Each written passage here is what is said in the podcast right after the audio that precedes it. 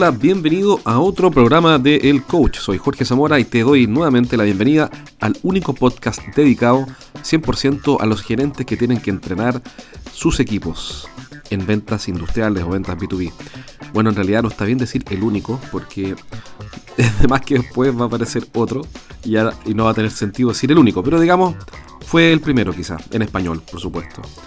Eh, pero bueno, eso no es lo importante. Lo importante hoy día es que hoy día vamos a hablar de una estrategia que es sumamente importante y hace parte de lo que desarrolló en su, en su tiempo Neil Rackham. ¿Por qué soy siempre fanático de Neil Rackham, entre otros autores? Y reconozco que no son muchos los autores que admiro con tanto entusiasmo. Pero vamos al caso de Rackham. Eh, Neil Rackham fue eh, célebre y conocido en los años 80 porque por primera vez en la historia, hasta donde entiendo, eh, se construyó la venta como conocimiento formal. ¿Qué quiere decir eso? Con evidencia estadística y método científico. Normalmente la venta era eh, tierra de nadie, lleno de opinólogos. Eh, cada uno tenía sus propias teorías y si tenías, por ejemplo, 50 gurús en las ventas, entonces tenía 50 escuelas, 50 opiniones, 50 métodos y 50 lo que sea. Y eso eh, yo entiendo que es natural al ser humano eh, desarrollar eh, las áreas y cada uno de acuerdo a su visión, pero otra cosa muy distinta es tener evidencia. son dos conversaciones distintas. Cuando hay evidencia, las cosas tienen más peso. Y ese fue el aporte de Rackham, quien con su equipo de Hughtway durante 10 años investigó qué era lo que hacía que a los vendedores les fuera mejor y peor en las entrevistas, es decir, en las reuniones con sus clientes. De ahí se publicó, él publicó el libro Spin Selling, que fue un éxito y que mucha gente le cayó mal por la sencilla razón de que con evidencia estadística desmentía, desmentía. Me salió una, me comí una S. Acuérdate que yo, estoy en Chile, por ende aquí las S no las decimos. Eh, eh, bueno, entonces eh, lo que te voy a decir es que la gente se molestó porque desmentía.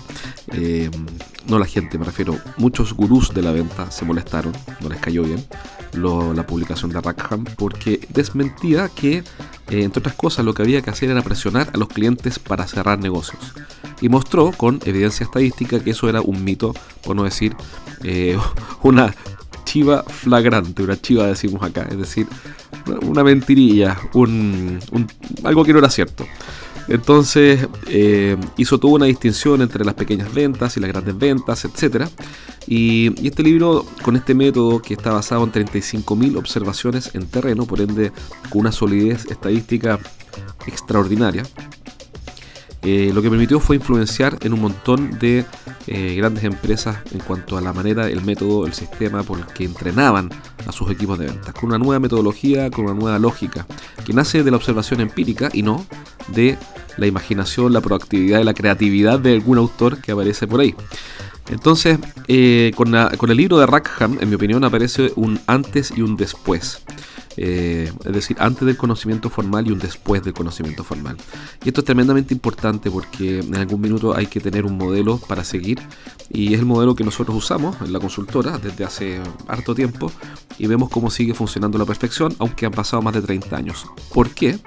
Bueno, porque el ser humano es esencialmente el mismo desde hace 3.000 años o 5.000 Em, hasta hoy es esencialmente el mismo. Lo que ha cambiado es que, claro, hoy día te cobran por todo. Hace 3.000 años no te cobraban por todo. Eh, ¿Qué más? Eh, los políticos, bueno, puede que no hayan cambiado mucho, pero esencialmente eh, antes no habían iPads y ahora hay iPads, pero el hombre siempre ha sido esencialmente el mismo, siempre ha tenido las mismas necesidades. De hecho, Tony Robbins habla de las seis o siete necesidades básicas del ser humano, siempre ha necesitado reconocimiento, también siempre ha necesitado certeza, también incerteza, etcétera, etcétera. Entonces es, el mismo ser humano eh, que después de 30 años se comporta de la misma manera.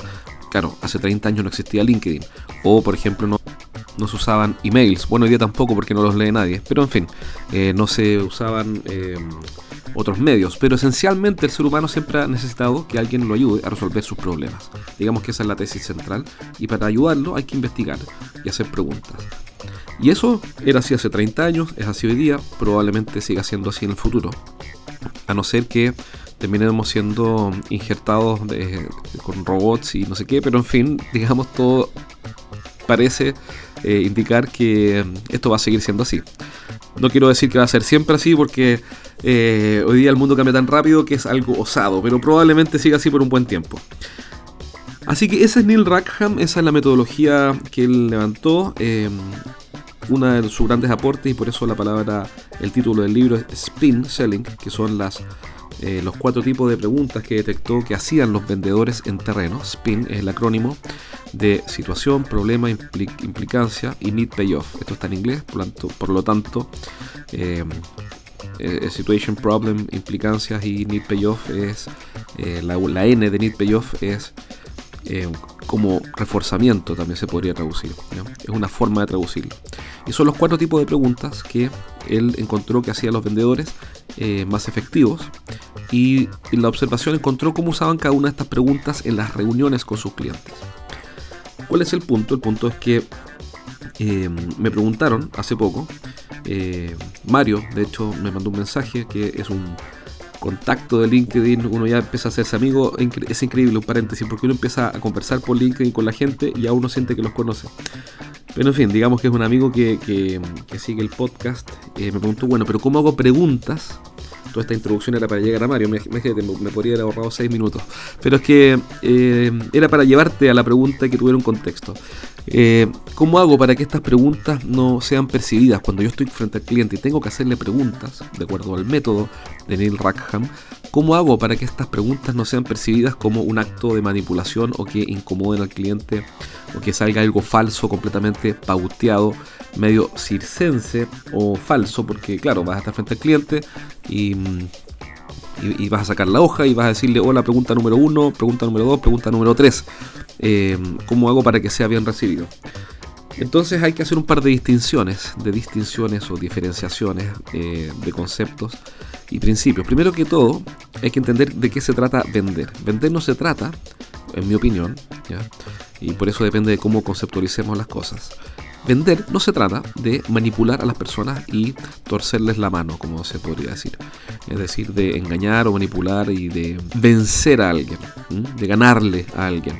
No es un acto mezquino, eh, no es un acto egoísta. Eh, en mi opinión. Y eso cambia las cosas, o, define algunas cosas. ¿A qué voy con esto? A que si la venta no es eso, bueno, entonces, ¿qué es la venta? La venta es una, en mi opinión, esto son opiniones personales, eh, es una actividad humana esencial que, cuyo efecto acumulado es mover la economía mundial. Es decir, la, economía, cuando leemos que el PIB creció, que la economía subió un 3%, no sé qué, bueno, antes subía más, pero digamos que subió un 3%, eh, lo que ocurrió es que se transaron bienes y servicios nuevos. Es decir, el Producto Interno Bruto crece cuando se transan nuevos bienes y bienes, productos o servicios nuevos. Es decir, alguien le vendió algo a alguien. Y el efecto acumulado de eso es que el planeta, el mundo, digamos, salvo donde están los ideólogos de siempre, como el caso de Venezuela y otros, pero en fin, el mundo crece. Eh, el mundo crece. Y eso permite que al crecer la gente eh, tenga mejores condiciones de vida en teoría, digamos. Hay toda una discusión ahí filosófica, sociológica y política que da lo mismo en este minuto, pero lo que hace la venta finalmente es mover la economía mundial. Entonces, cuando eh, mueve la economía mundial, lo que está pasando es que alguien ayuda a otro a resolver un problema. Al final esto se trata de que una persona tiene un problema y otra persona lo que hace es ayudarlo. Por ejemplo, alguien tiene un auto, un automóvil, le queda pequeño, le queda chico. ¿Por qué? Porque no cabe toda su familia. Eh, y llega y va a comprar un automóvil y el vendedor lo ayuda a elegir su mejor auto. O el mejor auto me refiero a la mejor opción para esa persona. Eh, y, bueno, ¿qué es lo que está haciendo? El vendedor lo está ayudando eh, a elegir la mejor alternativa. y a conseguir el financiamiento, y a resolver las dudas, etcétera. Entonces, eh, si es que nosotros entendemos que vender se trata de ayudar, lo que vamos a hacer es estar al servicio de otras personas, no al servicio nuestro. Y acá hay una decisión personal bastante seria que tienes que tomar en algún minuto de tu vida. No digo que escuchando este podcast tenga que, tengas que convertir tu vida y pasar a una nueva etapa. En lo absoluto, haz lo que quieras, solo que te recomiendo en algún minuto hacer hacerte la pregunta y tomar la decisión de, si es que vas a estar al servicio de otros en la vida o al servicio propio. Y que es una decisión bastante profunda, no vamos a hablar de eso ahora. Solo que si yo estoy al servicio de otros, es decir, entiendo que en la vida yo tengo que dar para recibir primero que todo, que es parte de la ley natural de las cosas, del orden propio de las cosas que observamos, eh, entonces cuando yo vendo, vendo estando al servicio de otros. Por ende, entiendo que mi cliente, por ejemplo, es más bien un paciente, alguien que está enfermo, y yo tengo que ayudarlo. Y por lo tanto, por lo, tanto lo que me mueve es ayudar a esa persona a resolver un problema, una enfermedad o un sufrimiento o un problema. Y por ende, al ayudarlo, em, ¿cómo lo ayudo? Lo ayudo con los productos o servicios que yo tengo. Em, pero esto no se trata de mí y mis productos, se trata de ayudar a otro con los productos y servicios que yo tengo y ser compensado justamente, de manera justa, por esa ayuda. Entonces la venta no se convierte en un acto, eh, en una triquiñuela, en un acto egoísta, en, un acto piratesco. No sé si la palabra piratesco existe, pero digamos que por un segundo hagamos que exista.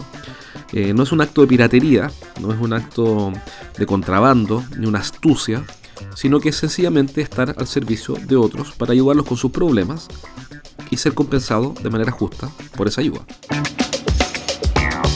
Entonces, ¿qué ocurre? Cuando yo voy a ver a un cliente, y ahora respondo a la pregunta de Mario, cuando yo voy a ver a un cliente y em, le hago preguntas, es para ayudarlo, es para comprender su situación, entender la profundidad del problema, y si el cliente no ve eh, los problemas que tiene, y apenas los visualiza, yo le muestro eh, que efectivamente el problema que él tiene no es un dolor de cabeza, es una hemorragia.